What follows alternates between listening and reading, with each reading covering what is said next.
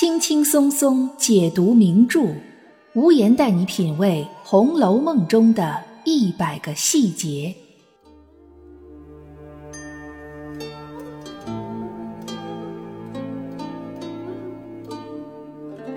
各位听友，大家好，我是暗夜无言，欢迎收听《红楼梦》中的一百个细节的番外三。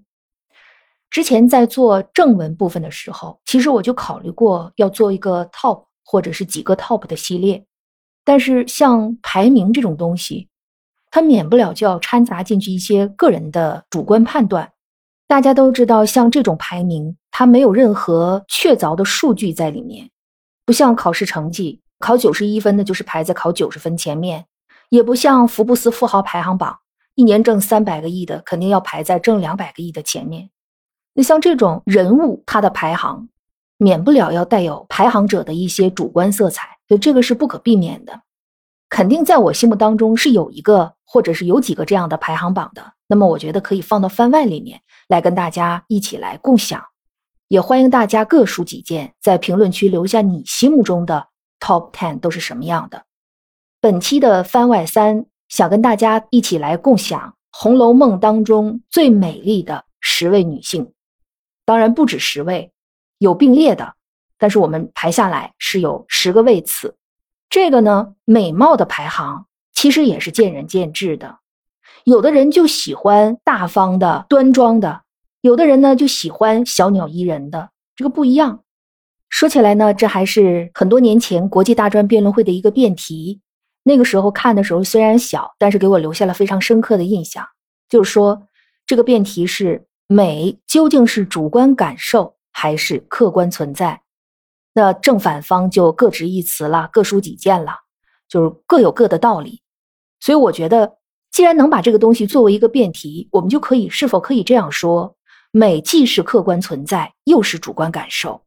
如果单纯从一个人的长相来说美不美的话，那么这里面所谓的客观存在，就是五官是否端正啊，五官的配比呀。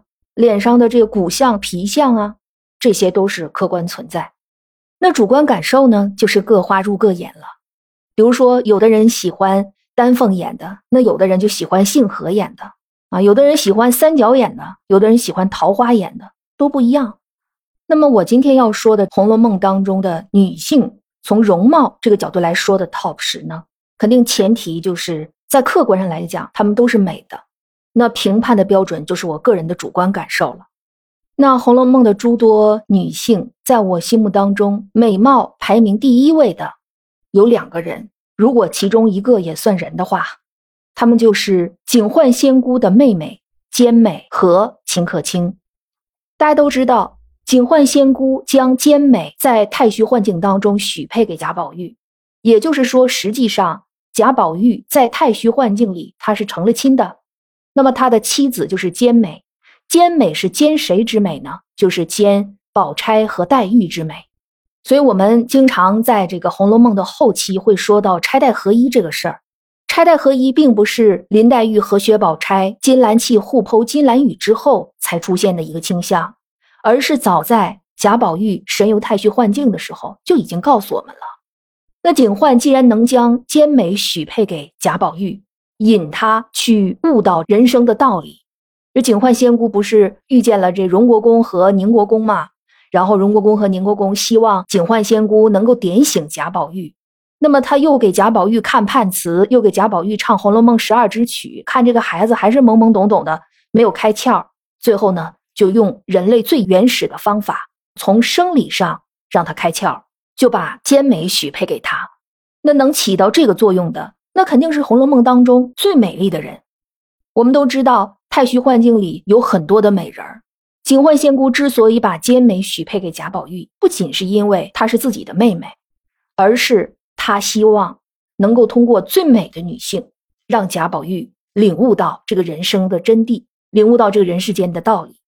那为什么秦可卿要和兼美并列排在第一位呢？因为秦可卿和兼美长得一模一样。那警幻仙姑不说了吗？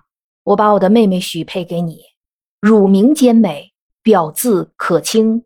后来贾宝玉梦到自己被拉到这个万丈迷津当中，失足跌落下去，他还在梦中大叫说：“可卿救我！”这时候被秦可卿听到，书中一直说的是秦氏，被秦氏听到说：“哎呀，这是我的小名，我从来没告诉过别人，他怎么知道的呢？”这个非常有意思哈。我们说兼美，它是小名兼美，字可卿，而到了秦可卿这儿，可卿就成了秦氏的小名。那么秦可卿的字是什么？这个书中没有交代。但是我们想，会不会秦可卿字是兼美呢？这个也很有可能。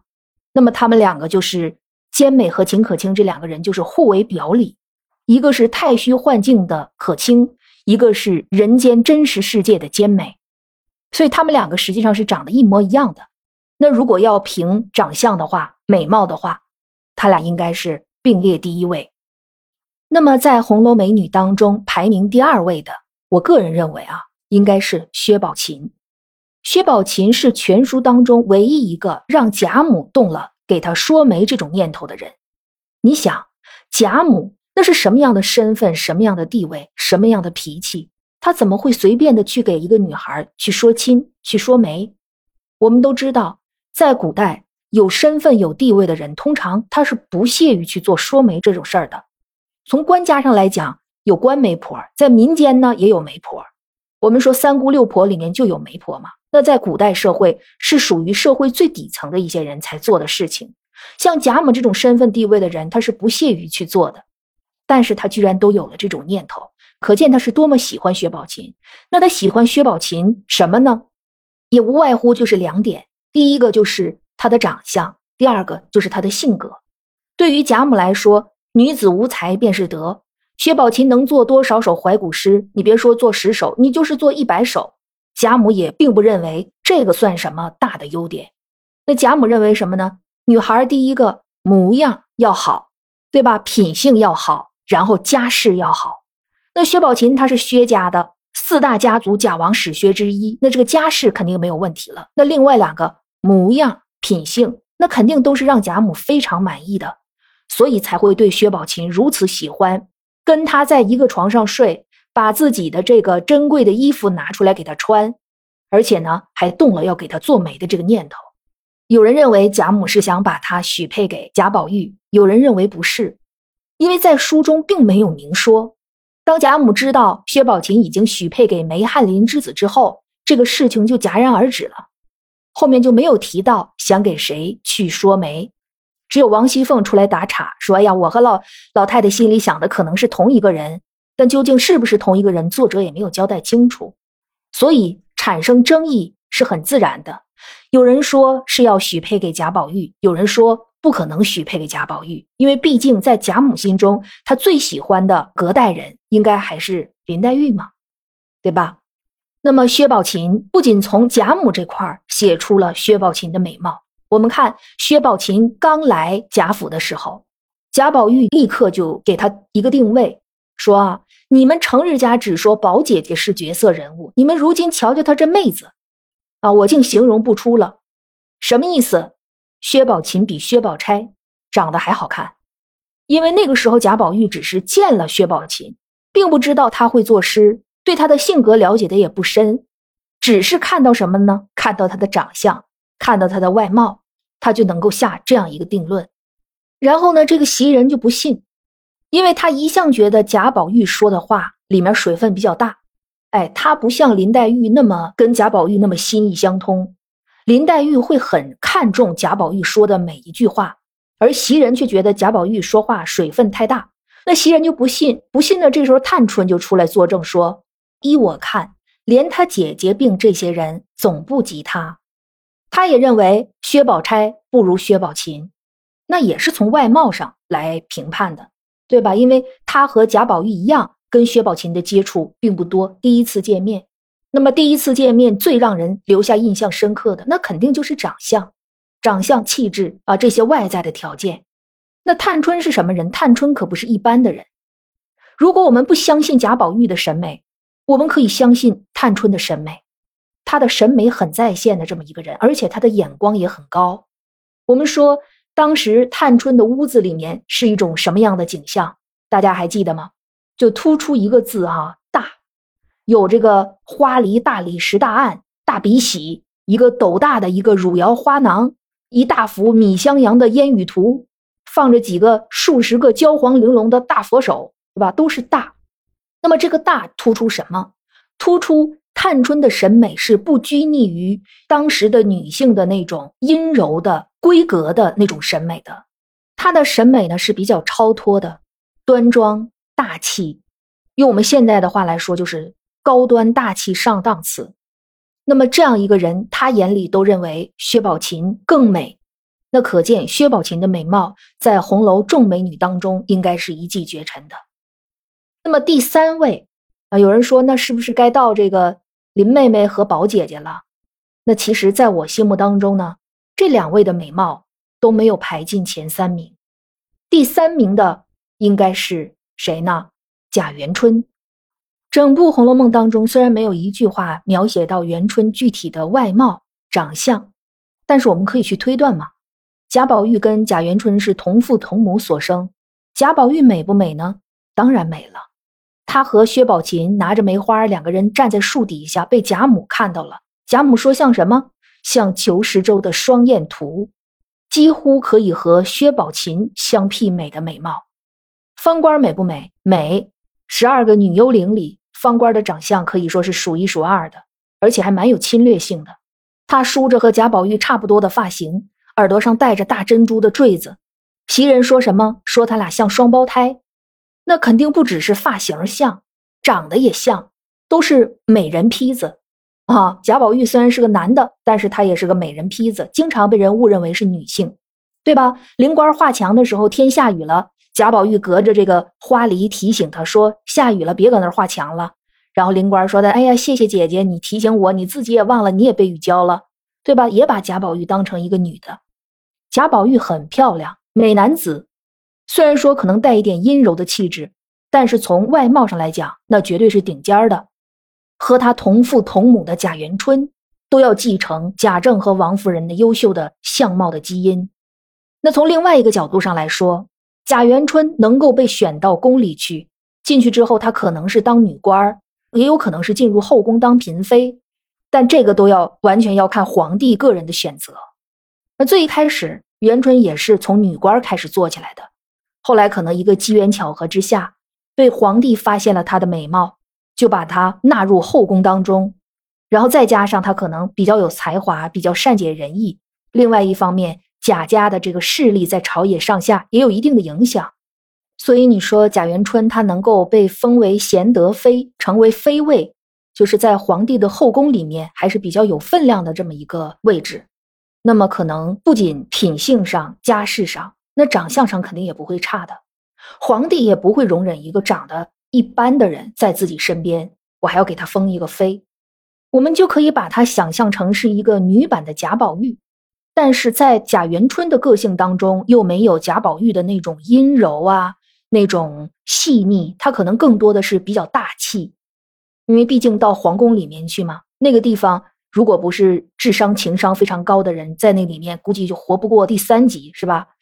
所以我们说贾元春的长相应该是一个女版的贾宝玉，但是又比贾宝玉多了一些气质，多了一些阅历在里面，所以我认为应该把贾元春的长相。排到前三名当中去。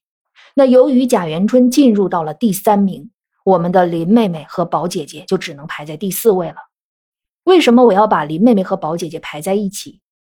因为对于作者来说，都分不清他们两个谁更漂亮。对于贾宝玉来说，他看薛宝钗都能看成这个呆头雁，看着。薛宝钗这个丰腴的膀子都说：“哎呀，如果要长在林妹妹身上，或许我还能摸一摸哈。可惜是长在宝姐姐身上。那么可见，薛宝钗和林黛玉的她的这种美是不相上下的。只不过呢，她们两个的美的方向是不一样的。薛宝钗是属于鲜艳妩媚型的，用现在的话来说，她可能属于浓颜系。那林妹妹呢，是风流袅娜。”我认为林妹妹她最大的特点就是她的气质，她的气质别人既模仿不了，又拿捏不到，这个是林妹妹身上独有的一种气质。所以我们在评价林妹妹的时候，可能就不能单纯从她的五官去评价，我们要综合的去看。那有人说那林妹妹的这种气质是不是就是超凡脱俗的，就是像神仙一样的？其实也不是，也不完全是，她也有接地气的一面。薛蟠那么大的一个大俗人，一个看春宫图、逛妓院的这么一个大俗人，看见林黛玉，他都立刻就酥倒在那儿了，就说明林妹妹不是那种不食人间烟火，就看见她完全就脑子里就四大皆空了，也不是那种，你也会对她有一种世俗的欲望。所以说，林妹妹身上的这种气质，我觉得真的是一种复合气质，既会给人一种可远观而不可亵玩焉的感觉，又会生出一种要跟她亲近的感觉。我觉得从气质上来讲，那可以说是拿捏的死死的了。所以说，既然连作者连贾宝玉都区分不开他们两个谁更美，那索性就把它并列排在一起。那你要说问我心目当中，说暗夜无言，你心目当中你认为？林黛玉和薛宝钗，他们两个的美貌谁更胜一筹呢？我觉得那得让我能亲眼看到。假设说我们要是以八七版《红楼梦》当中那个人物来讲，我仍然会把他们两个并列在一起。那排在宝姐姐和林妹妹后面，红楼众美女当中排在第五位的，我个人认为应该是妙玉。妙玉的出身呢也是非常高贵的，她也是官宦之家出来的。她跟像智能儿这样的人不一样啊，智能儿有可能是因为家贫，所以从小就这个到尼姑庵去这个剃发，就真正的成为尼姑了。而妙玉她是带发修行，她为什么要跟这个青灯古佛这么接近？是因为她从小体弱多病，家里给她买了许多替身，皆不中用。最后呢，找了一个师傅，师傅跟他说：“你要常年的跟佛祖接近，才能够保你一世平安。”所以他才带发修行。他之所以能够被请到贾府当中来，也是因为他在佛学方面很有造诣，同时呢，他的身份又不是普通的那种市井出身，所以就让他进到了贾府，甚至还住到大观园当中。妙玉也很有才华啊，连林黛玉都高看他一眼。林妹妹是多么骄傲的一个人呢？她能够高看一眼的人，那真是太少了。她高看宝姐姐，都是在跟宝姐姐互剖金兰语之后，他才开始认为宝姐姐是个好人的。可是他跟妙玉之间，我们看不到正文当中有多少描写，说妙玉和黛玉来往有多么密切。但是我认为黛玉其实是很理解妙玉的一个人，包括后来黛玉和史湘云凹晶馆联诗的时候，妙玉出来给他们进行收尾，就是怕他们逐渐对着对着开始就是走火入魔了。来帮他们收一下尾，黛玉都没有觉得妙玉你是班门弄斧啊，或者是干你什么事儿啊，是吧？一般人都认为黛玉小性子吗？那这个时候你显你显摆什么呀？是不是？是不是有很多人这样认为黛玉的？但是黛玉根本就没有这么想，她就觉得妙玉很有才华，说我们程日家就是寻这个作诗做得好的，结果没想到呢，就在我们身边。另外，从这个作者给人起名字，我们也能看到一些端倪。贾宝玉、林黛玉、妙玉，作者借王熙凤的嘴说了：“说你也玉，我也玉啊，好像这个玉有多值钱似的，都抢着叫玉，所以就让林红玉改名叫小红。那妙玉为什么不改呢？为什么就让她叫妙玉呢？是在作者心目当中认为妙玉配得上这个玉字。在《红楼梦》十二支曲当中，对妙玉的评价就是气质美如兰，才华富比仙。”既是一个有才华的人，同时又非常有气质。我们前面说了，林妹妹的气质拿捏的死死的，但是林妹妹的气质呢是比较多元、比较全面的，而妙玉的气质就偏向于清冷出尘、一世独立的那种气质。毕竟她是带发修行之人嘛。这是排在第五位的。那么排在第六位的，无言认为应该是香菱。香菱她长得很像秦可卿，对吧？那个周瑞家的到薛宝钗她那个住的那个小院里头去，看见香菱在跟小丫头玩，说的哎呀，竟有几分东府荣大奶奶的品格，那不就是秦可卿吗？香菱长得像秦可卿，而且当时薛蟠为了她还闹出了人命官司，打死了冯渊。贾宝玉对香菱也是格外的清言有加，那么原因何在呢？我们说香菱长得像秦可卿，秦可卿是谁呀？那可是排行第一的美女，跟兼美齐名的。对吧？长得像排行第一的美女，说她长得像某某某，那么我们就要看这个某某某他是一个什么样的人。既然说拿香菱去比秦可卿，那么香菱在长相上，在相貌上必然是不会差的。那可能有的听友要问啊，说既然香菱长得这么像秦可卿，而秦可卿和兼美又排在第一名，那为什么香菱只排在第六名呢？这个里面也是有原因的。我们前面在讲到妙玉、讲到林妹妹的时候，我们一直在说什么呢？在说气质。对的，对于女性来说，呃，男性可能也是这样，就说这个人美不美、帅不帅，不仅仅是要看五官。我们还要看什么呢？还要看气质，甚至还要看身材。它是一个综合性的一个东西。那种五官看上去可能能打个八九分儿，但是配上一个五短身材、短胳膊短腿儿，那这个就很费解了啊！我们就想，潘金莲长得再美，她如果有一个她老公武大郎的那种身材，我们也是受不了的，对吧？你也不会说这是一个美女。美女它是一个综合的一个概念。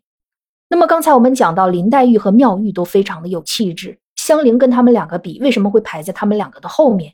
就是因为香菱在气质这一块可能有一些不足之处。为什么？因为香菱她从小就被拐卖了。如果她一直生活在甄士隐的身边，甄士隐从小教她一些琴棋书画，那么她的气质肯定跟今天不一样。她很小的时候，两三岁的时候就被人贩子拐卖走了。这人贩子虽然是希望她能够出落的越来越漂亮，但是在气质这一块肯定帮不上什么忙。实际上，气质是一个比较玄学的一个概念。什么是有气质？你说不上来。说气质跟什么有关系呢？古人就研究了什么是有气质。古人说呀：“腹有诗书气自华。”说你只要是读书读得多。懂的道理懂得多，那么自然举手投足当中就带有一种华丽的气质。所以，我们说林黛玉有气质，妙玉有气质，就是建立在这个基础之上。当然，其中也包括出身，包括从小是在什么样的环境下长大的。那么，我们反观香菱，她的出身和她从小成长的环境，就在气质这一块就欠缺了。我们知道香菱非常聪明。但是她在跟林黛玉学诗之前，她是不会作诗的，对不对？她虽然后面学会了作诗，大家说可以了，你的这个水平已经可以进诗社了。但是在那之前二十来年的人生当中，香菱是不会作诗的，那气质这一块有所欠缺，也就是很正常的，对吧？所以香菱呢要排在第六位。那么第七位是谁呢？无言个人认为，尤三姐。在尤三姐决心想要嫁给柳湘莲之前的这一段人生，可以说都是不堪回首的。说白了，就是她们姐妹二人用自己的青春和身体献给这几个男性的亲戚，然后去换取生存下去的资本，对吧？说白了就是这么回事儿。我们无需去讳言这个事儿，就是这么现实，就是这么残酷。尤三姐单纯论长相还有身材，那绝对是顶尖的，可以称得上是。柳湘莲想要的尤物，绝对能够达到这个标准。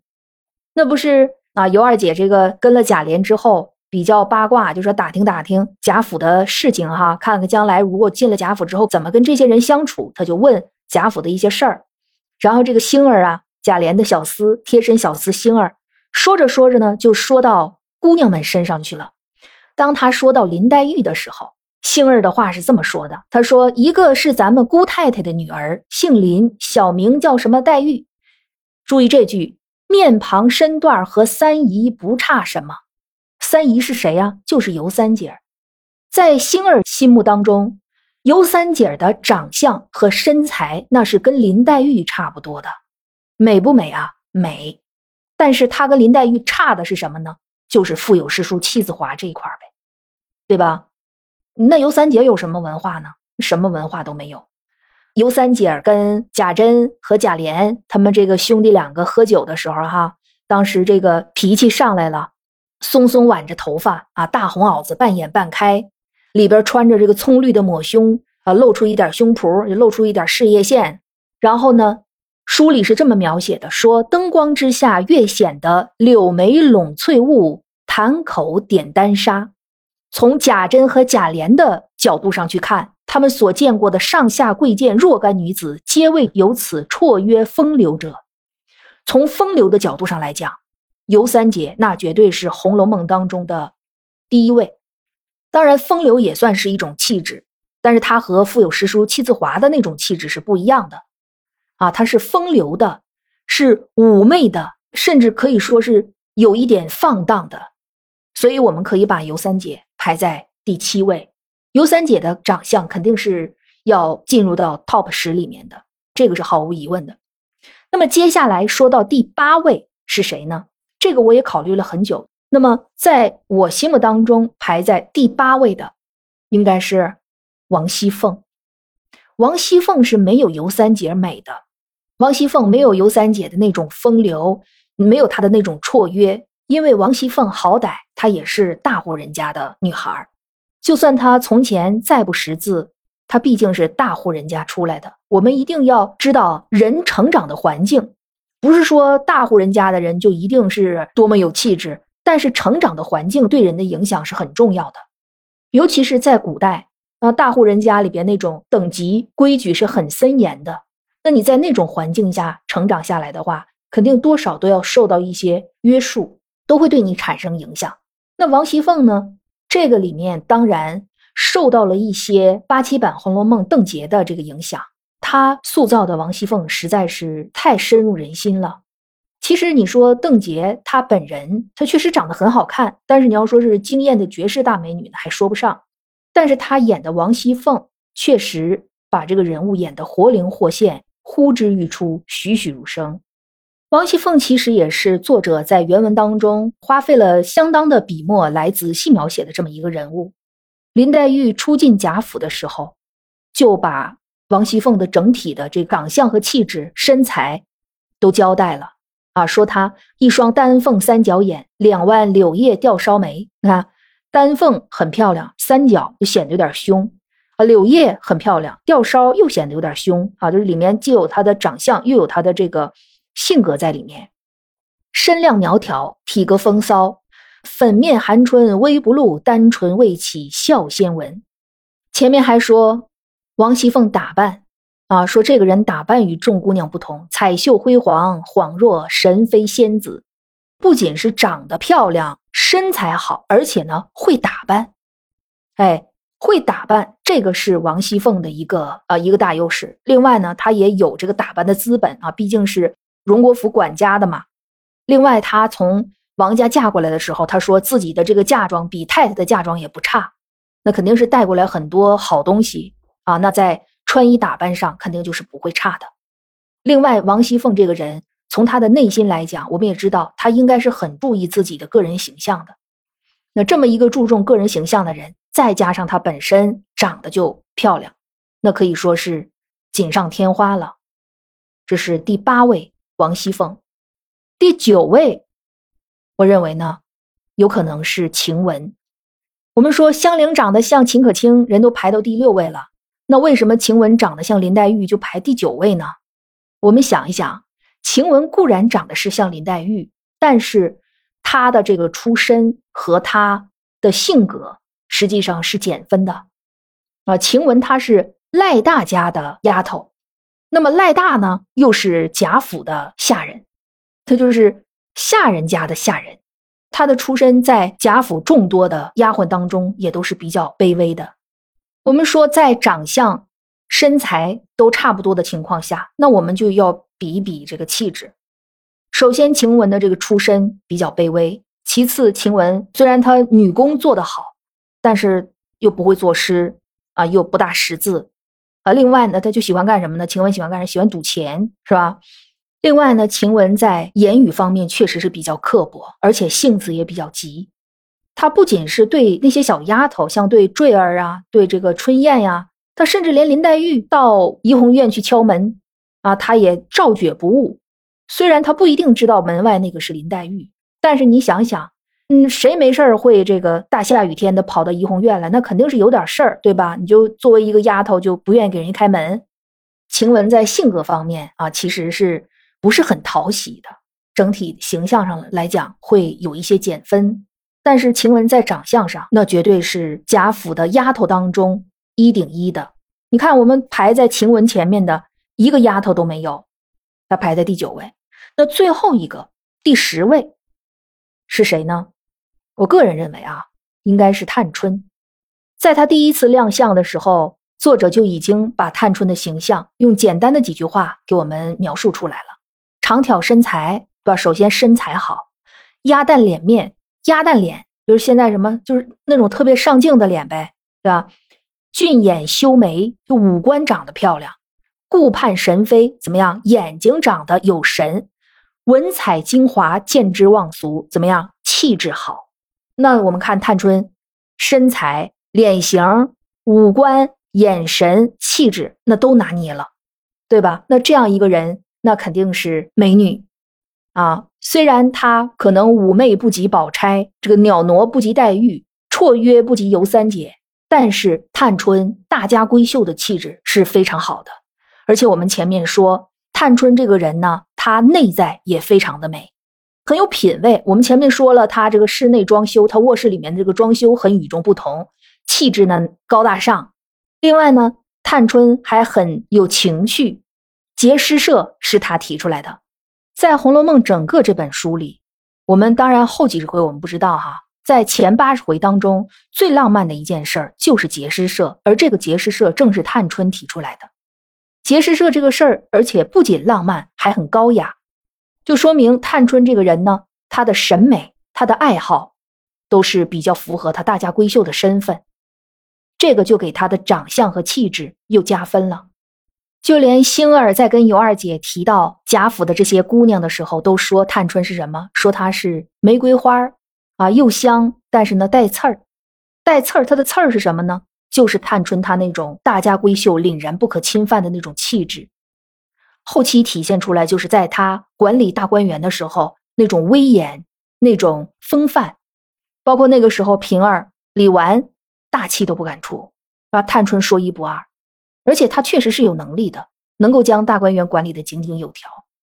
所以说，无言的这个 top 十，可能不仅仅是从长相上来说的，包括了长相，包括身材，包括气质。